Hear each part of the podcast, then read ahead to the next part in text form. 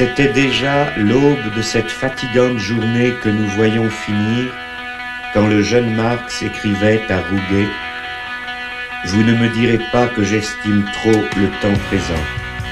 Et si pourtant je n'en désespère pas, ce n'est qu'en raison de sa propre situation désespérée qui me remplit d'espoir. Immer dienstags um 12 Uhr.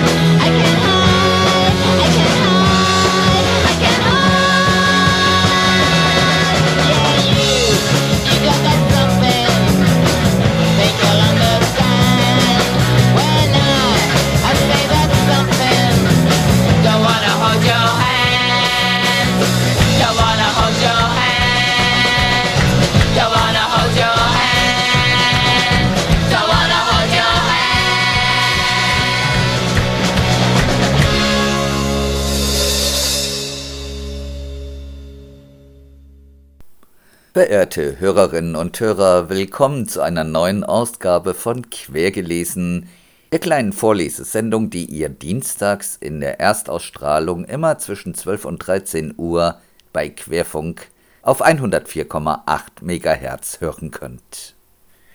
Begrüßt haben wir euch mit den Headcoaties Don't Wanna Hold Your Hand.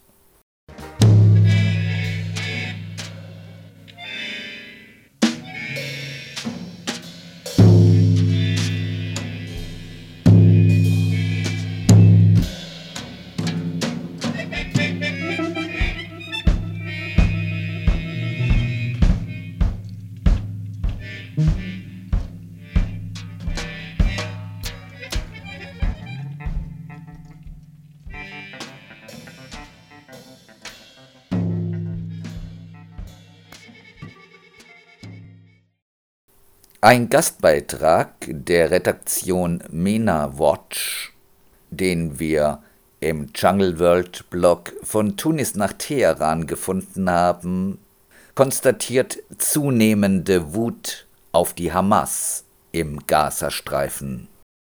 Immer mehr Menschen im Gazastreifen hoffen, dass Israel die Hamas vernichtet und beten dafür, dass Allah Rache an den Islamisten nehmen möge.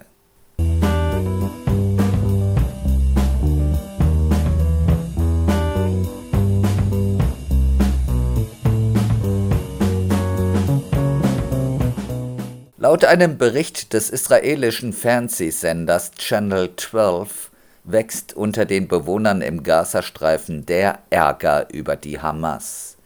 Die Terrororganisation, die das Küstengebiet seit ihrer gewaltsamen Machtergreifung 2007 kontrolliert, hat mit ihrem massenmörderischen Angriff auf Israel am 7. Oktober den aktuellen Krieg und das damit einhergehende Leid verursacht.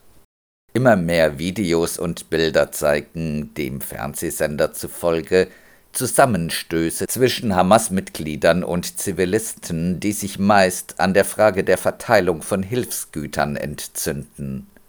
Während des bislang zwei Monate andauernden Kriegs wurde der Hamas immer wieder der Vorwurf gemacht, eintreffende humanitäre Hilfe nicht an die Bevölkerung des Gazastreifens weiterzugeben sondern nur für ihre eigenen Zwecke zu verwenden. Laut dem Experten des Senders für arabische Angelegenheiten Ehud Yaari werden Konflikte zwischen palästinensischen Zivilisten und Hamas-Mitgliedern, bei denen letztere unter anderem Wüstenbeschimpfungen ausgesetzt sind, immer häufiger. In Gesprächen im Gazastreifen sei immer öfter zu hören, dass die Menschen beten, dass Israel die Hamas vernichtet, und sie sagen es laut. Unter jenen, die vom Norden in den Süden des Gebiets geflohen sind, sei der Gruß Möge Gott Rache an der Hamas nehmen, durchaus üblich geworden. Gleichzeitig gingen die Menschen davon aus, dass die Islamisten sich nicht ergeben werden, selbst wenn wir alle sterben. Selbst dem überaus Hamas-freundlichen katarischen Fernsehsender Al Jazeera gelingt es nicht immer, den weit verbreiteten Unmut über die Hamas aus der Berichterstattung aus dem Gazastreifen herauszuhalten. Meist sind es Interviews, in denen Palästinenser von der Straße nicht die ihnen zugedachte Rolle spielen und laute Beschuldigungen Israels in die ihnen vor die Nase gehaltenen Mikrofone der Al Jazeera-Journalisten sprechen wollen, sondern stattdessen die Hamas und deren internationale Förderer anklagen. Als ein Mann beispielsweise vor laufender Kamera aufgefordert wurde, über die Massaker im Gazastreifen zu erzählen, antwortete er, es gibt ein Massaker an Zivilisten, es sind Kinder, Sie sind alle kleine Kinder. Möge Allah die Rechnung mit Katar und der Türkei begleichen. Ein anderer Mann, der Verletzungen während eines israelischen Luftangriffs davongetragen hatte und in einem Krankenhaus interviewt wurde, warf der Hamas empört vor, die Zivilbevölkerung zu gefährden. Warum verstecken sie sich unter dem Volk? Sie können in die Hölle gehen und sich dort verstecken. Zuletzt brachte eine alte Frau den Al Jazeera-Journalisten in Verlegenheit, der sich von ihr die Not der Menschen schildern lassen wollte. Es kämen sehr wohl Hilfslieferungen, aber diese verschwinden unterirdisch, also in den Tunneln der Hamas. Die Hamas bringt alles in ihre Häuser. Sie war sich wohl bewusst, sich mit solchen Vorwürfen selbst in Gefahr zu bringen, was sie aber nicht abschreckte zu sagen, Sie können mich mitnehmen, erschießen oder mit mir machen, was Sie wollen. Einmal mehr blieb einem Handlanger des Pro-Hamas-Senders nichts anderes übrig, als ein Interview schnell abzubrechen. Die Lage scheint unklar zu sein, versuchte er zu retten, was noch zu retten war.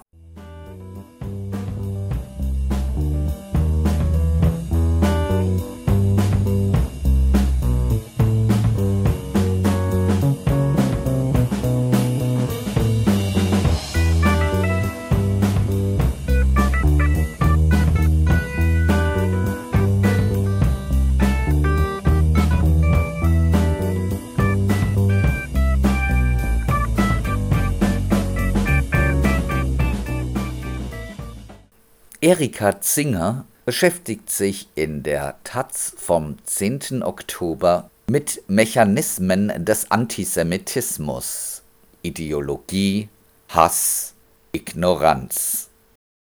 Zwei Monate nach dem Terroranschlag der Hamas ist die Frage noch immer unbeantwortet, wie soll man mit den Leugnern und Verharmlosern zusammenleben?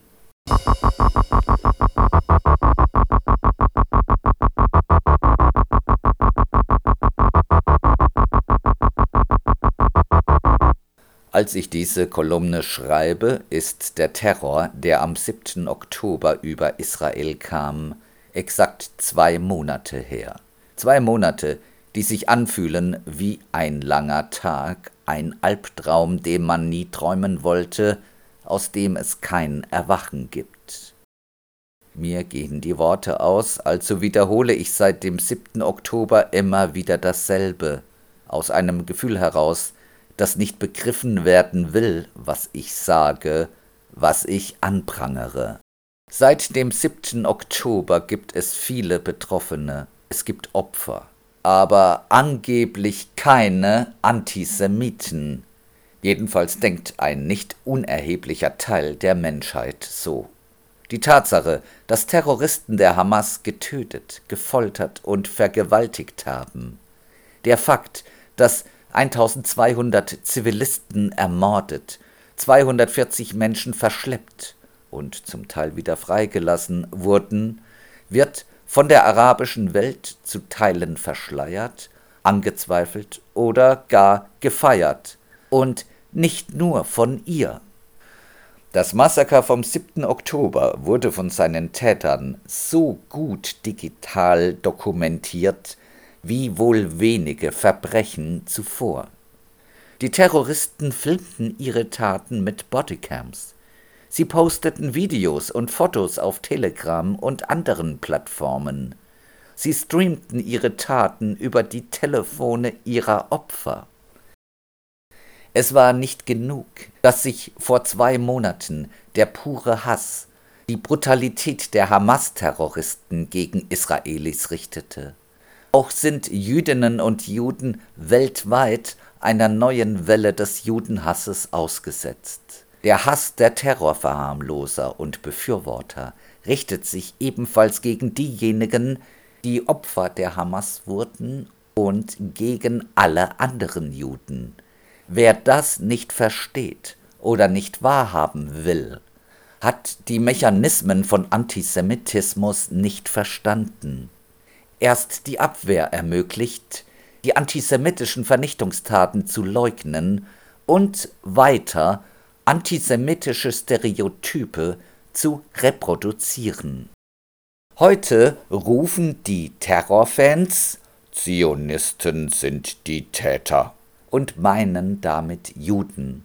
Und ich muss unweigerlich an Jean Amery denken, wie er nach den Demonstrationen in Deutschland, die 1967 infolge des Sechstagekriegs stattfanden, kommentierte Man darf rufen, schlagt die Zionisten tot, macht den Nahen Osten rot, und kann verschweigen oder sogar empört die Insinuation zurückweisen, dass in diesem Kampfruf ein anderer, nur allzu bekannter mitschwinge, das ganz eindeutige Juda verrecke der Nazis.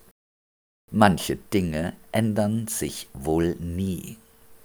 Wenn Terroristen das schlimmste Massaker an Juden, gerechnet an der Zahl der Ermordeten, seit der Shoah verüben, heißt es Widerstand. Und vergiss mal nicht den Kontext, in dem das passiert ist. Selbst schuld, wenn man neben einem Freiluftgefängnis feiert. Wenn Überlebende und Ermittler von brutalsten Vergewaltigungen, Massenvergewaltigungen durch die Terroristen an Mädchen und Frauen berichten, vernimmt man von vielen Schweigen. Wenn israelische Geiseln im Gegenzug für palästinensische Gefangene freigelassen werden, heißt es, schaut, wie gut sich die Hamas um die Geiseln gekümmert hat. Die haben ihnen sogar beigebracht, ihr Essen untereinander zu teilen. Das nennt man arabische Gastfreundschaft.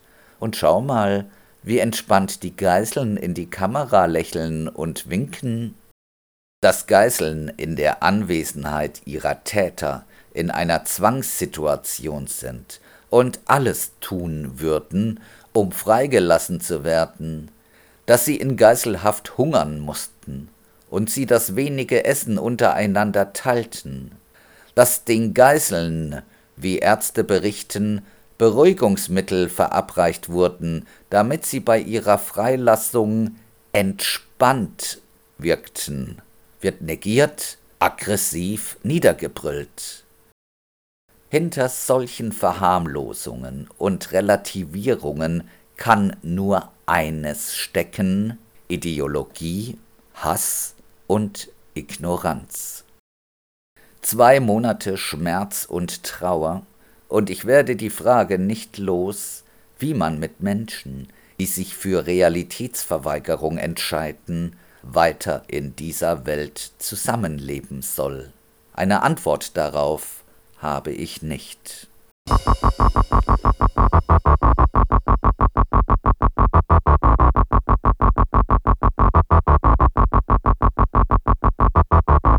Ihr hört Quergelesen im Programm des Querfunks auf der 104,8 MHz Antennenfrequenz. Olaf Kistenmacher untersucht in seiner historischen Studie mit dem Titel Gegen den Geist des Sozialismus anarchistische und kommunistische Kritik der Judenfeindschaft in der KPD zur Zeit der Weimarer Republik, den Antisemitismus in der Linken und zugleich linke Kritik die diesem entgegengesetzt wurde. Mit Radio Korax sprach der Autor am 11. Dezember unter anderem über die Frage, ob der Antisemitismus der KPD in der Weimarer Republik als genuin linker Antisemitismus zu verstehen ist und inwiefern er sich auf den jungen Zionismus bezog Angesichts der antisemitischen Reaktionen von Teilen der aktuellen Linken auf die Pogrome der Hamas in Israel am 7. Oktober ist Kistenmachers Studie von erschreckender Aktualität.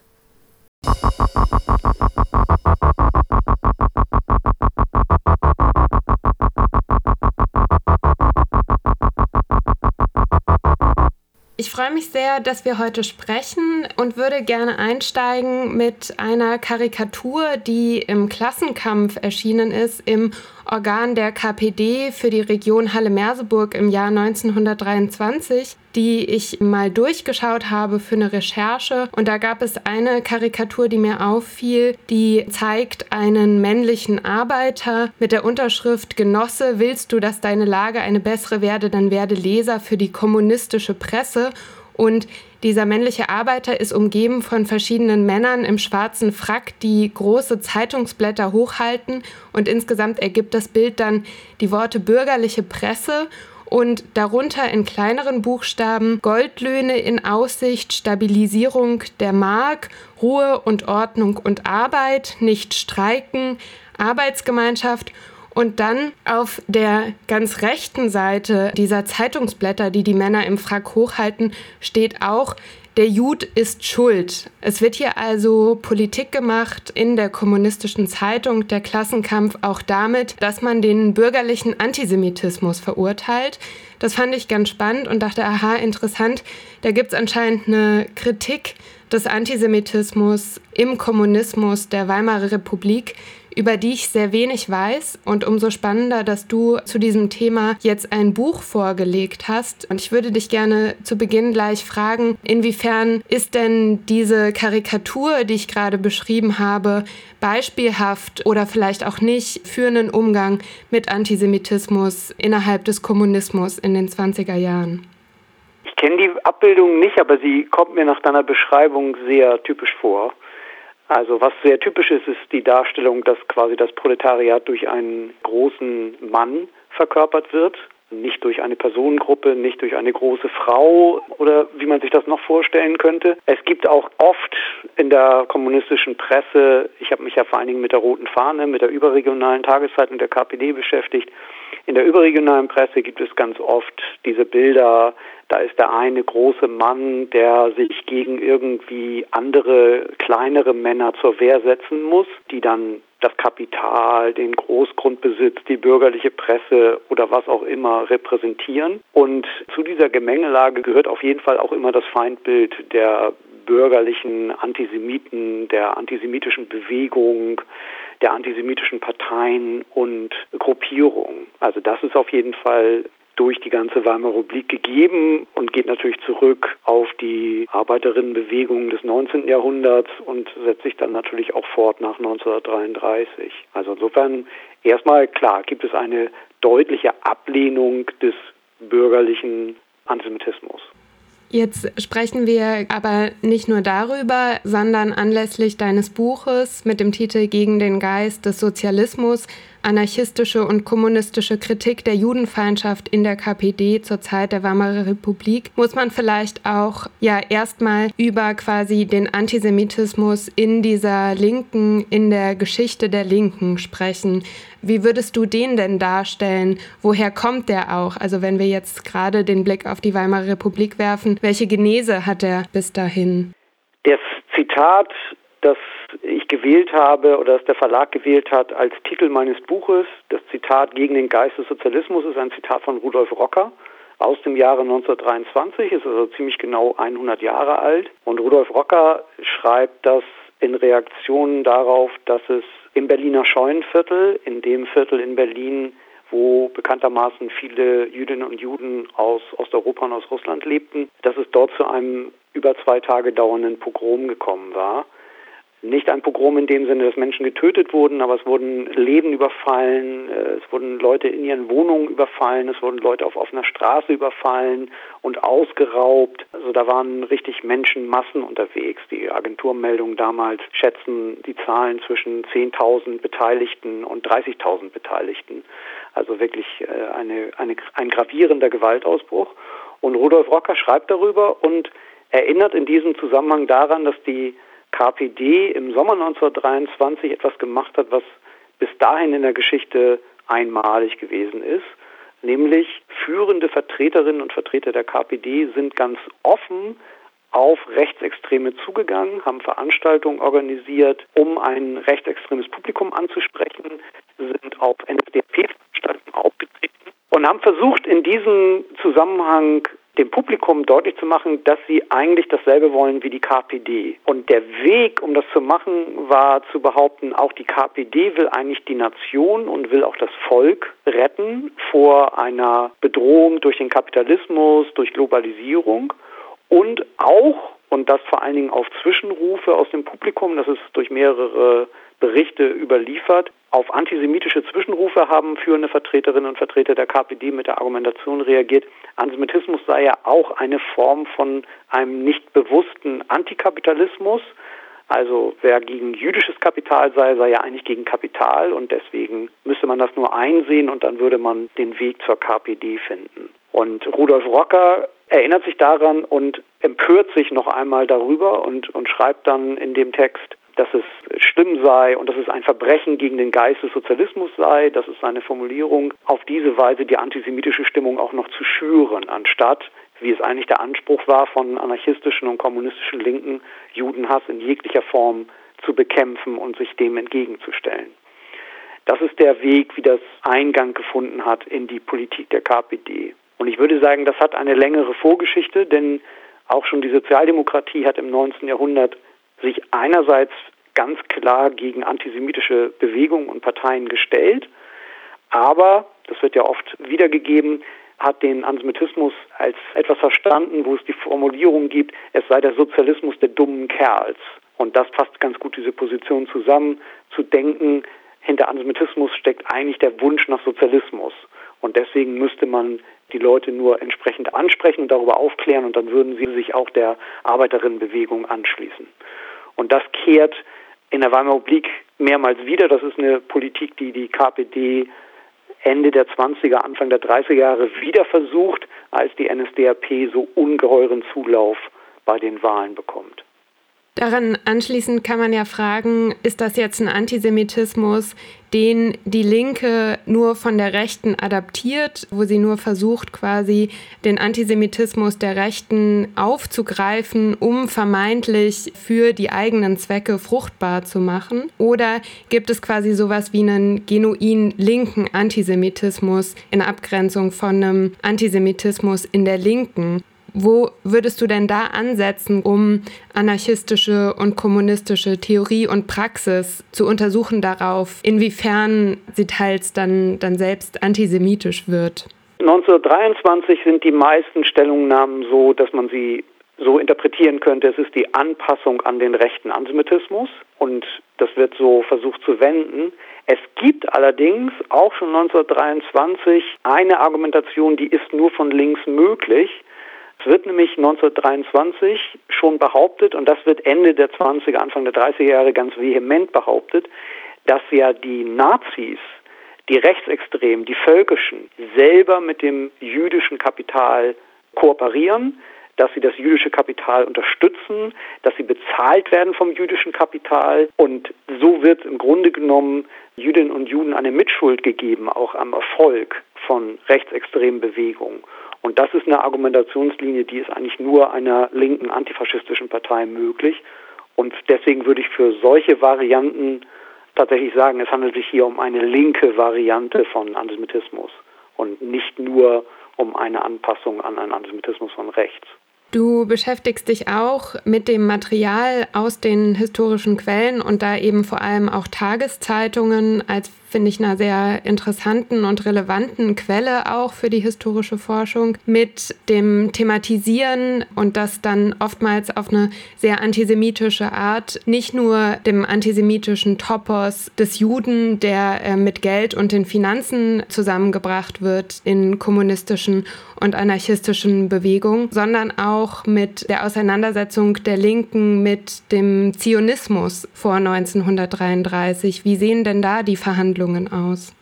Ja, das ist etwas, was mich selber, als ich vor 15 Jahren dazu recherchiert habe, was mich selber überrascht hat, weil ich eigentlich nicht davon ausgegangen war, dass das Thema Zionismus irgendeine große Rolle gespielt hätte. Dann habe ich aber die allererste Überschrift gefunden in der Tageszeitung der KPD von 1925, die erste Überschrift, die das Wort Zionismus enthalten hat und die lautete Zionismus Kettenhund des englischen Imperialismus.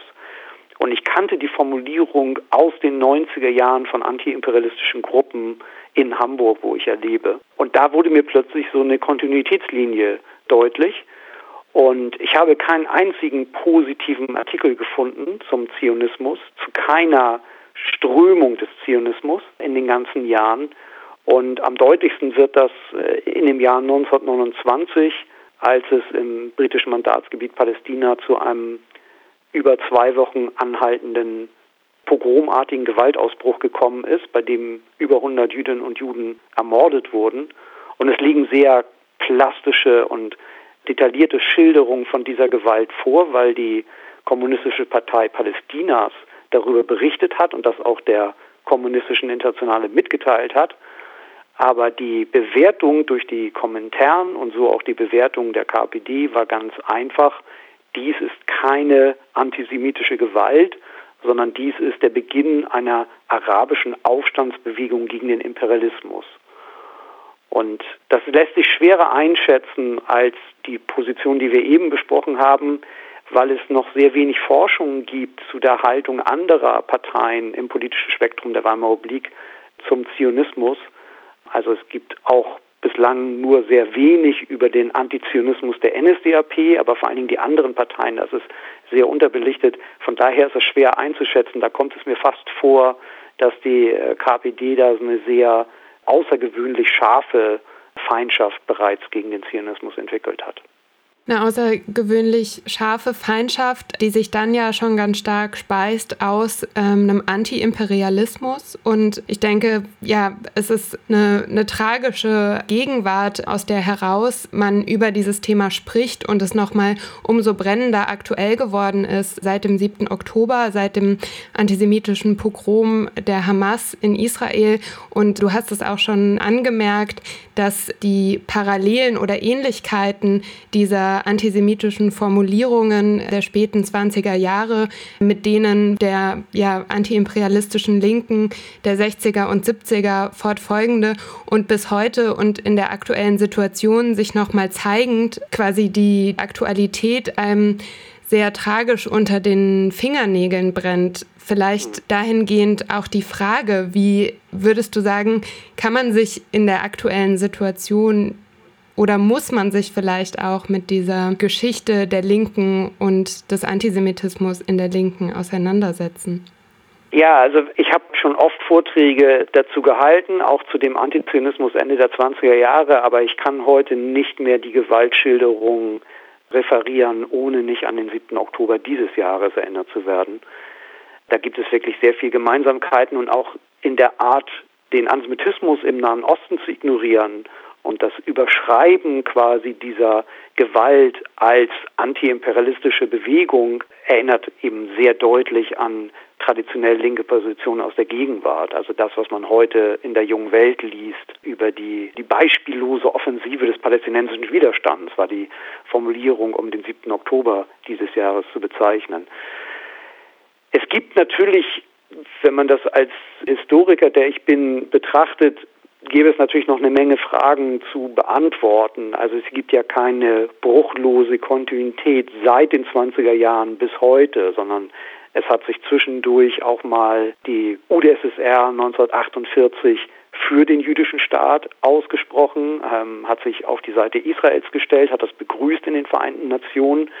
Also es gibt da ein paar Brüche. Es gibt auch in der westdeutschen Linken in den 50er, 60er Jahren, also nehmen wir jetzt mal die Gewerkschaftslinke, gibt es durchaus eine Form von Begeisterung für die Kibbutz-Bewegung in Israel. Es gibt Austauschprojekte zwischen Westdeutschland und Israel, was über die Gewerkschaften organisiert wird.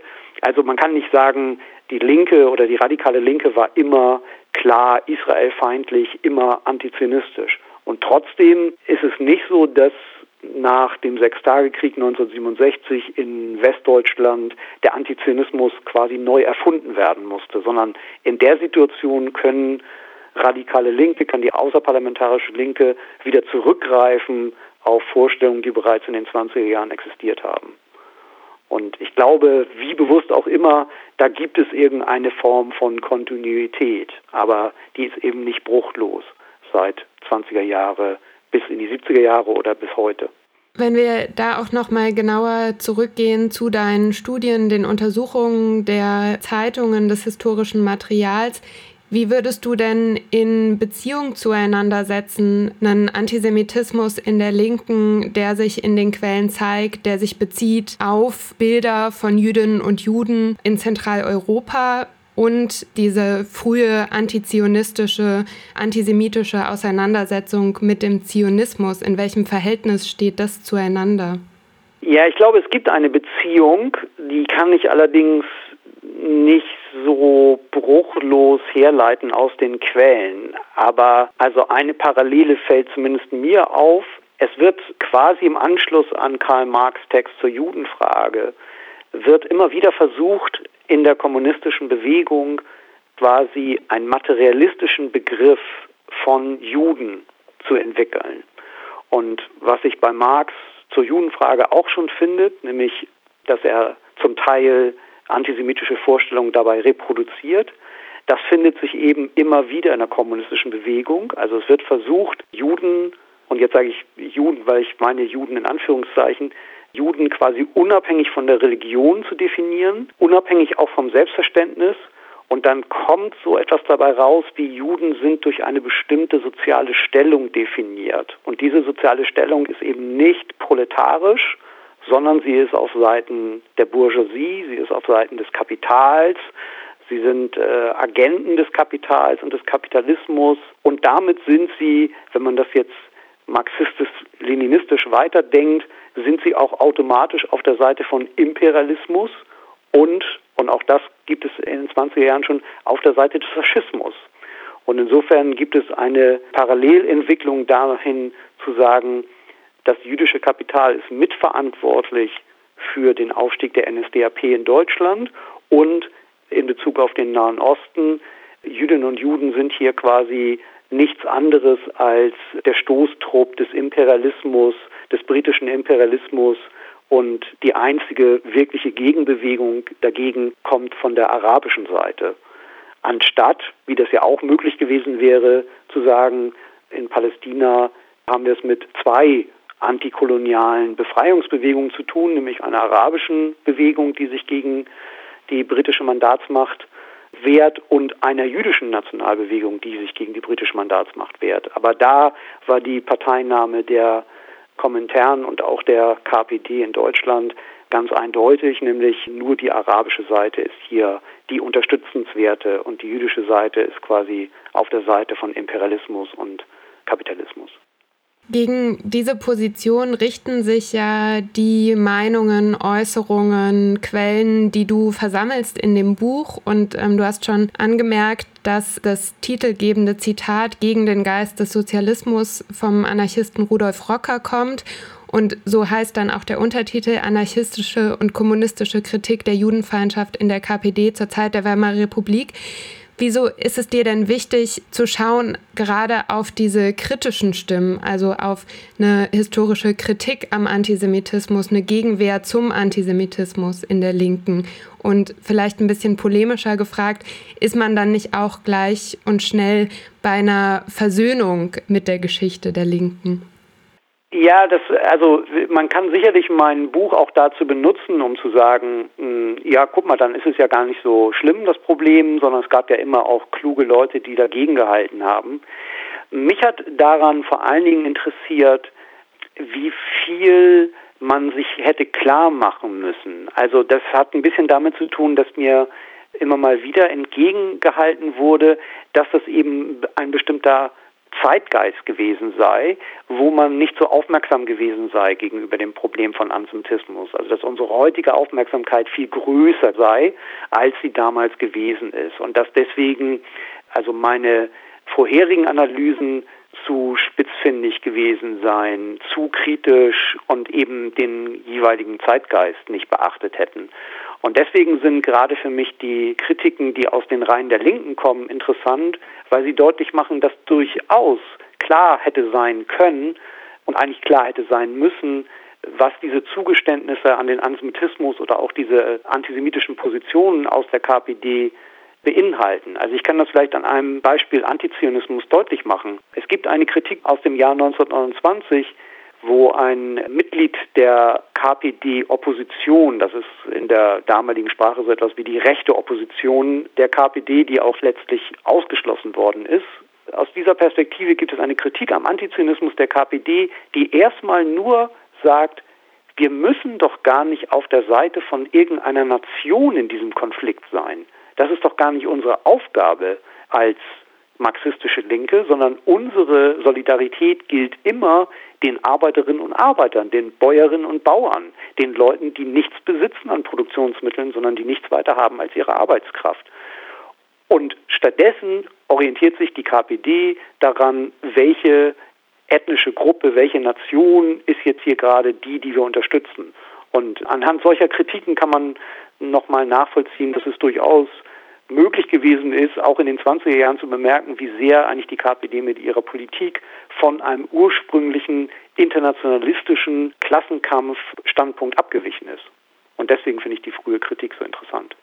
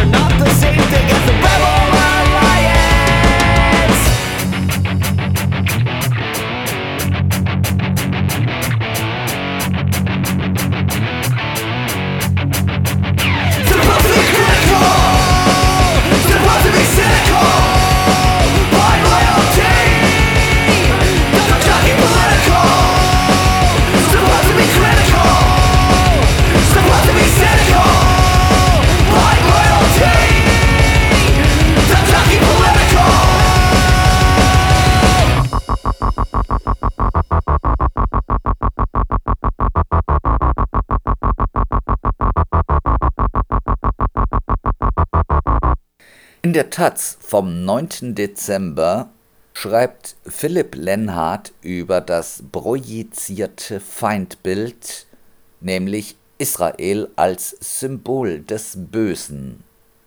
Eine Weltsicht, die die Menschheit in Unterdrücker und Unterdrückte einteilt, bietet keinen Platz für distanzierte Betrachtungen.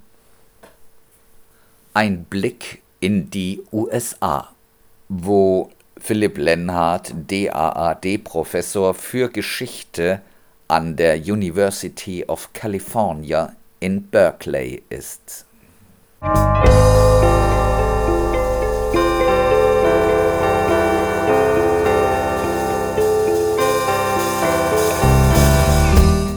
Am 27. November trug sich Kurioses im Rathaus der kalifornischen Großstadt Oakland zu. Über 1000 Bürger beteiligten sich, teils vor Ort, teils digital zugeschaltet, an der Stadtratssitzung, als wollten sie unter Beweis stellen, dass die USA nach wie vor eine lebendige Demokratie sind. Allerdings ging es den Anwesenden nicht um Maßnahmen gegen die seit Jahrzehnten hohe Kriminalitätsrate in ihrer Heimatstadt und auch nicht um das angesichts der exorbitanten Lebenshaltungskosten in der Bay Area so allgegenwärtige Phänomen der Obdachlosigkeit, sondern um Weltpolitik. Israel ist für viele von ihnen eine Chiffre für das absolut Böse, das für alle Übel der Welt verantwortlich gemacht wird. Nicht wenige Klassenkämpfer, LGBTQ-Aktivistinnen, Klimaretter und Antirassisten projizieren ihre Probleme auf den jüdischen Staat, als sei dieser der Nabelpunkt der Welt, an dem sich das Schicksal der Menschheit entscheidet. Konkreter Anlass der Stadtratssitzung war die Diskussion und Abstimmung über einen Resolutionsentwurf, der Israels militärische Reaktion auf das Massaker der Hamas vom 7. Oktober verurteilt und einen dauerhaften Waffenstillstand fordert. Dass so viele Menschen ins Rathaus strömten, war das Ergebnis einer konzertierten Aktion die Befürworter der Resolution stellten etwa drei Viertel der Anwesenden. Nach über vier Stunden Diskussion nahm der Stadtrat unter dem Druck der Aktivisten die Resolution einstimmig an. Ratsmitglied Carol Fife betonte in ihrer Schlussrede, das Statement verurteile weder die Hamas noch Israel und sei ein Versuch der Entpolitisierung, was Fife als ausgewogene und überparteiliche Position darstellte, krankt allerdings nicht nur daran, dass damit implizit die islamistische Terrororganisation Hamas mit dem demokratischen Staat Israel auf eine Stufe gestellt wurde, sondern war auch als explizite Weigerung zu verstehen, das größte antisemitische Blutbad seit dem Holocaust zu missbilligen. Genau das bekräftigten auch viele Aktivisten in ihren Redebeiträgen. Die Forderung, die Verbrechen der Hamas zu verdammen, wurde mehrfach als Zumutung zurückgewiesen. Zwei Aktivisten bezeichneten es gar als rassistisch, die Hamas zu kritisieren. Eine andere beschimpfte die vereinzelt im Saal anwesenden Resolutionsgegner pauschal als Old White Supremacists. Die Hamas, so hieß es in mehreren Beiträgen, sei gar nicht terroristisch, sondern der bewaffnete Arm des vereinigten palästinensischen Widerstands. Solche Statements waren nur der Beginn einer immer freier drehenden Realitätsverleugnung. Der Massenmord auf dem Musikfestival Supernova sei in Wahrheit von der israelischen Armee selbst verübt worden. Vergewaltigungen habe es nicht gegeben. Israel sei ein siedlerkolonialistischer Apartheidsstaat, betreibe ethnische Säuberungen und einen Genozid am palästinensischen Volk. Auf die Spitze trieb es eine Rednerin mit der Aussage, es sei ein Widerspruch pro Menschheit und pro Israel zu sein. Nichts könnte besser zum Ausdruck bringen, dass Israel im dichotomen Denken vieler Linker als Projektionsfläche fungiert. In einem Weltbild, das die Menschheit in Unterdrücker und Unterdrückte einteilt, ist kein Platz mehr für eine distanzierte Betrachtung. Wer zweifelt, wird der Kollaboration mit dem Feind verdächtigt. Die Anerkennung der Realität auf Hirnwäsche durch zionistische Propaganda zurückgeführt. Kritik am Liebesobjekt wird als so verletzend empfunden wie ein physischer Angriff. Nur wer sich vorbehaltlos zum Guten bekenne, stehe nicht auf der Seite des Bösen, und das Gute, das sei natürlich Palästina. Für die realen Palästinenser dagegen interessieren sich viele Free Palestine Aktivisten überhaupt nicht. Schließlich müsste es sonst ihr erstes Interesse sein, die Hamas loszuwerden. In den Wochen und Monaten vor dem 7. Oktober sind Palästinenser gegen die korrupte Elendsherrschaft in Gaza auf die Straße gegangen und haben dabei Leib und Leben riskiert. Ihre vermeintlichen Unterstützer im Westen hat das kalt gelassen. Ihre Leidenschaft entflammt erst, wenn Israel dämonisiert werden kann. Doch auch die realen Israelis sind den Palästina-Aktivisten vollkommen egal. Werden jene gedemütigt, gefoltert, vergewaltigt und massakriert, entlockt ihnen das nicht mehr als ein Achselzucken. Wo die antisemitische Gewalt nicht direkt geleugnet wird, wird sie entweder ignoriert oder gerechtfertigt. Kontextualisierung lautet der neueste Dreh, von der Philosophin Judith Butler exemplarisch vorgeführt und von ihren Anhängern beflissen nachgeahmt. Zum Kontext gehört ihnen freilich immer nur das, was sich der eigenen Weltanschauung einfügt. Die genozidale Agenda der Hamas? Fehlanzeige. Die exterminatorischen Bestrebungen des iranischen Regimes? Irrelevant. Das Einzige, was zählt, sind Fakten, die Israel verteufeln. Selbstverständlich ist die Forderung nach einem Waffenstillstand für sich betrachtet legitim, wenn auch militärisch kurzfristig und politisch unrealistisch. Und wer verstünde nicht den moralischen Impuls, angesichts des Blutvergießens auf einen Frieden zu drängen? Doch der Frieden, der da herbeigeschrien wird, ist einer ohne jüdischen Staat und, wie der 7. Oktober gezeigt hat, auch einer ohne Juden. Palästina fungiert als Symbol der ewigen Unschuld, Israel als Inbegriff des Bösen. From the river to the sea bedeutet Erlösung vom Zionismus. Das hat eine eschatologische Dimension, nur so lässt sich erklären, warum weltweit Millionen Menschen gegen Israel auf die Straßen gehen aber nach den Hunderttausenden Opfern des Bürgerkriegs in Syrien kein Hahn kräht.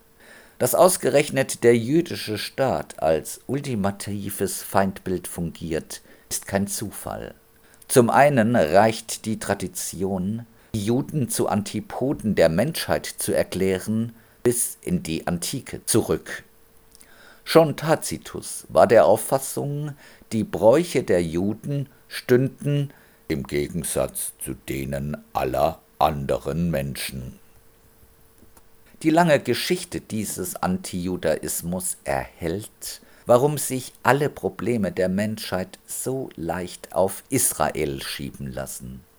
Dass der auf Demonstrationen skandierte Slogan Kindermörder Israel an älteste Ritualmordmythen anschließt, ist ein Beleg für die ungebrochene Kraft archaischer Stereotype. Zum anderen ist der Israel-Hass aber auch eine hochmoderne Form des Post-Holocaust-Antisemitismus. Anfang Dezember twitterte die UN-Sonderberichterstatterin für Palästina Francesca Albanese ganz in diesem Sinne Liebe Europäer, Italiener, Deutsche, nach dem Holocaust sollten wir instinktiv wissen, dass Völkermord mit der Entmenschlichung des anderen beginnt. Wenn Israels aktueller Angriff auf die Palästinenser nicht unsere starke Reaktion hervorruft, hat uns die dunkelste Seite unserer jüngsten Geschichte nichts gelehrt. Die Lehre aus dem Holocaust sei somit einen vermeintlich drohenden Holocaust an den Palästinensern zu verhindern. Das schlechte Gewissen der westlichen Welt, nicht nur im Hinblick auf die Shoah, kann in dieser Sicht somit durch das Engagement für Palästina gebannt werden. Der Aktivismus gegen Israel verspricht Absolution. Die letzten Tage waren gekennzeichnet von antisemitischen Parolen, Angriffen auf Synagogen und jüdische Einrichtungen. Es sind Szenen wie diese, die einen sprachlos machen. Mitten in Deutschland offen zutage getragener Hass gegen Juden. In den letzten Jahren hören wir immer wieder, es fehlt ja noch an Forschung. Wir haben ja noch nicht genaue Kriterien, wie man zum Beispiel die sogenannte Israel-Kritik und den Antisemitismus abgrenzen soll. Bullshit.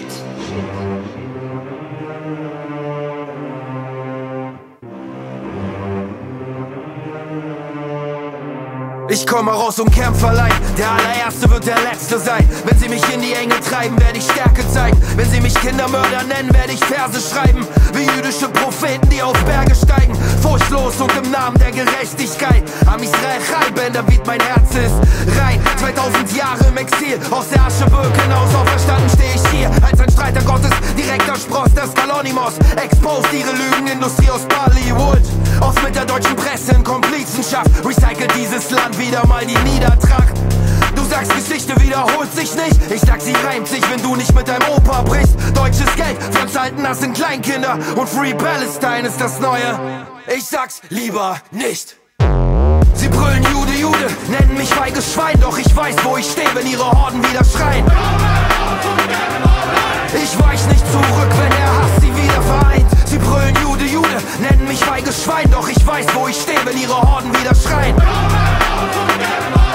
Ich weich nicht zurück, nein, nein, ich komme raus und kämpf allein. Der allerletzte wird der Erste sein. Mein Vater schärfte mir die Worte ins Gedächtnis ein. Denn seit Jahrtausenden im Sefer Neveim ist die Heimkehr nach Zion im Zentrum der Prophetie. Egal was die UNESCO sagt, dieser Country Club namens UN wird dominiert von einem Menschenschlag, dessen Maxime nicht die Menschenrechte sind, weshalb Millionen China in Gefängniszellen sitzen. Das ist kein Whataboutism, das ist Faktencheck. Doch man wird gut von diesen Machenschaften abgelenkt. Denn ein kleines Land dient der Welt als Sündenbock. Die einzige Demokratie in diesem Höllenloch des Nahen Ostens zwischen Hezbollah und Hamas. Nicht nur der Hitlergruß als sie im Judenhass. Mit deutschem Geld inszenieren sie die Feindbilder. Und Free Palestine ist das Neue. Ich sag's lieber nicht. Sie brüllen Jude, Jude, nennen mich feiges Schwein, doch ich weiß, wo ich stehe, wenn ihre Horden wieder schreien. Ich weich nicht zurück, wenn der Hass sie wieder vereint. Sie brüllen Jude, Jude, nennen mich feiges Schwein, doch ich weiß, wo ich stehe, wenn ihre Horden wieder schreien. Ich weich nicht zurück, nein, nein, ich komme rein, allein. Und sei es nur mit einem Text der Zeit, wo die Zusammenhänge liegen zwischen jetzt und eins. Deutschland, du weißt, wir müssen reden, denn in deiner Psyche leben gewisse Kontinuitäten, die bis heute wirken.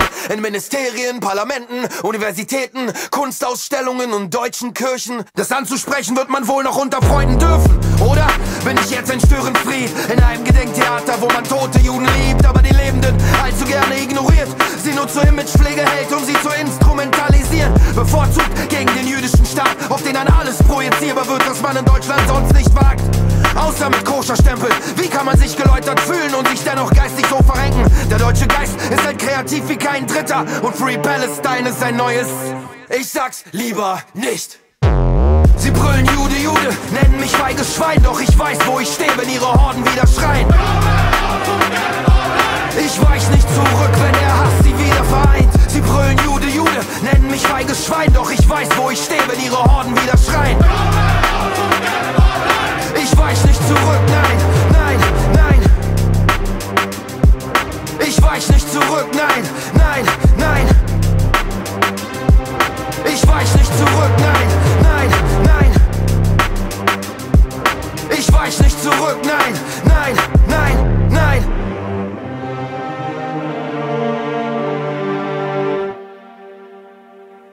Das war es auch schon wieder mit Quergelesen, verehrte Hörerinnen und Hörer. Wir hoffen, das Gehörte hat euer Interesse gefunden. Über Kritik, Anregungen und alles weitere freuen wir uns. Ihr könnt euch gerne unter quergelesen.querfunk.de an die Redaktion Quergelesen wenden. Lasst euch nichts gefallen. Bis zum nächsten Mal. Tschüss.